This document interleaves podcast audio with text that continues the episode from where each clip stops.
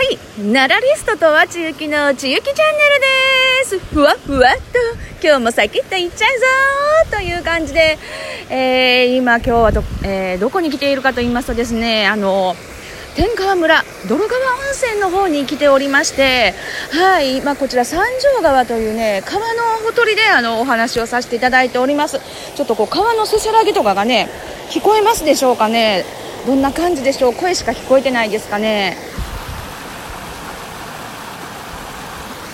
どうでしょう？ちょっとこう川のせせらぎの音というか聞こえておりますでしょうか？ちょっとね涼しげなあのこれね本当にね、えー、川底が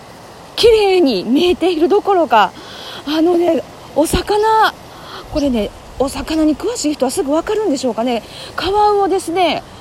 アマゴとかこうイワナとかそういうふうにこう呼ばれるものではないでしょうか？結構ね体長50センチ以上はあるんじゃないかと思うようなお魚がですねめちゃめちゃいっぱい泳いでるのがはっきりとこう見える感じの横で、はい、あのお話をさせていただいております。であの5月にですね何年かぶりにあの泥川温泉を訪れましてで龍泉寺さんというねあのお寺があるんですけれどもそちらに参拝させていただいた時にですねちょうど5月から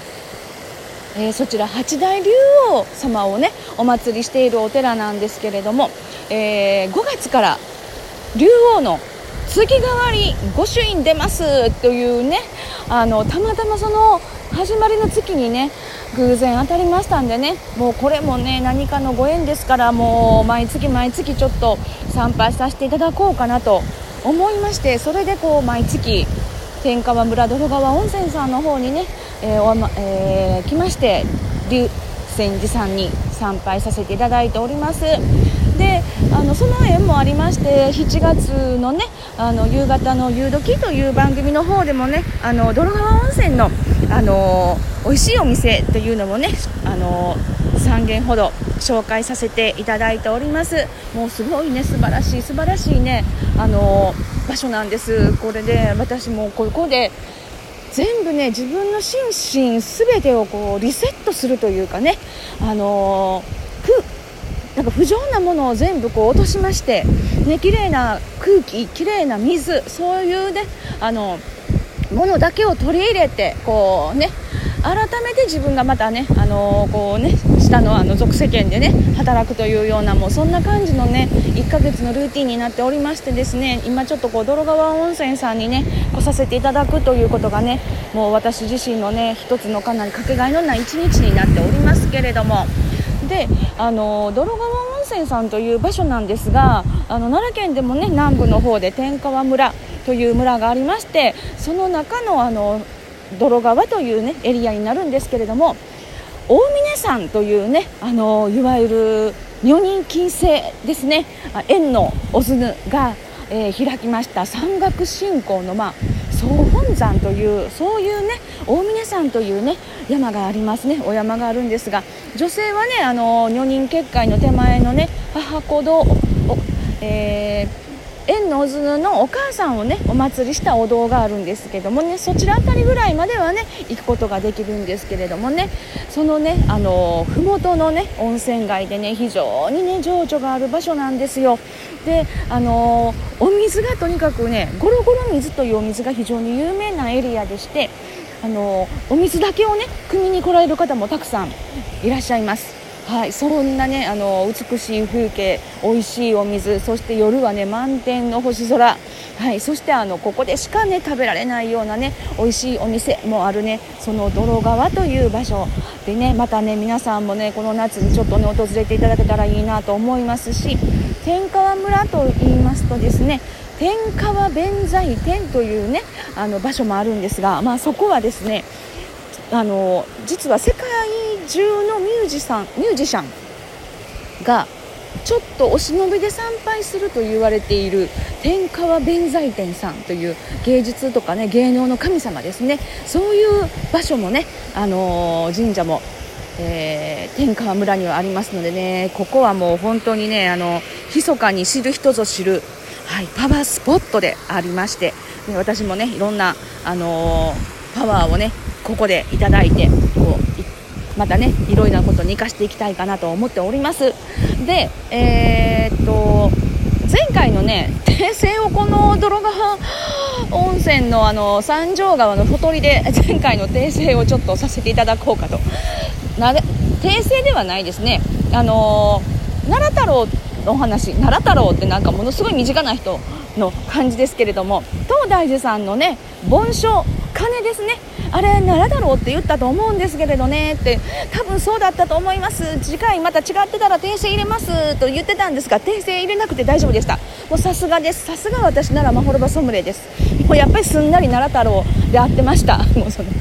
いやまほろばソムリエやったら奈良太郎だったと思いますじゃなく奈良太郎ですって言い言い切るやろっていうこれもね私のあの所属しているね奈良ホロバソムリエの、ね、会っていうのはかなり見識が高い方たちとかねいろいろ本当に高学歴な方たちがねいっぱいいらっしゃるところなのでねあのー、ね、こういう放送を私が勝手に独自でしてると分かりますとねいろいろ品種買うかもしれないので一切言ってませんけどね、はい、あのなのでね、とは忠義という別の名前でやらせていただもうこっそりやらせていただいている感じにはなっておりますけれども、はい、そうなんです。あの東大寺のね、あの、大きな大きな鐘、私が大好きなあの鐘楼、これね、鐘のことを盆鐘というんですね。で、鐘を吊っている建物のことを鐘楼というんですけれども。で、あの、日本三大盆書をっていうね、あのー、3つね、代表的な鐘があるんです。この3大はまあ大きいという意味の三大盆書なんですけれども、これが1つが、えー、東大寺の、ね、奈良別名奈良太郎と言われております東大寺さんの鐘。そしてえー、2つ目が知恩院さんのやっぱ鐘ですね盆章ですで3つ目がやはり京都の宝光寺という方角の方に広いお寺これ豊臣秀吉が建てたお寺ですね。そのそれ一旦焼けてます。前にねこれあの中井正清のお話をさせていただいた時に出てきたお寺なんですけれどもね、はい、1回焼けてまたこう建て直してっていう秀頼息子のね豊臣秀吉の息子の秀頼が建て直しておりますけれどもね。その宝光寺さんの鐘というのがこれが3つが日本三大盆章と呼ばれております。で知恩院さんの鐘は重要文化財です。これね重要文化財と言った時点であの国のです。あの重要文化財これ国ですか県ですかじゃないです。重要文化財という表記はこれはもう自動的に国の重要文化財です。はい。であの知恩院さんのあの鐘は重要文化財ですが東大寺さんの盆章ですね。奈良太郎。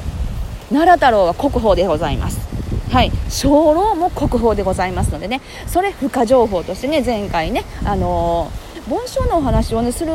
予定がまるでなくてねあの、ポットポットあ鐘楼も好きなんですよってあの、ちょっとねあの言ってしまいましたのでねちょっと足らないあの補足説明というのをねあのちょっと今回させていただいておりますが東大寺のえー、鐘楼それから盆書ともに国宝ですのでねまたぜひぜひあの東大寺さんはね大仏殿だけではなくいろいろなね建物そしてこういうね鐘とかねそういうところもねたくさん見どころがありますのでねゆっくりと参拝していただきたいなという、はい、その補足情報をここ泥川温泉天奈良の天川村の泥川温泉の三条川というね川のほとりで、はい、また1人で川のせしらぎ聞きながらじゃないんですよ。もうめちゃめちゃ目の前に魚いっぱいいるんです。本当にもうこれ釣りここね一応金陵区ですかね。あの魚飛び跳ねてるんですよ。はいあの漁をして漁をしていい時期とかね漁をしていい場所とかはねこれ決まってますのでねこの目の前はねかあのかなり魚がのびのびと、はい、泳いだり飛び跳ねているっていうところがこう見える場所ですのでね。またあのこういうところにもねぜひぜひあの訪れていただきたいなと思います。では今日の、えー、中期チャンネルはこの天川村泥川温泉三条川三条側のほとりからお送りいたしました。また次回のちゆきチャンネルもふわふわっとお楽しみに。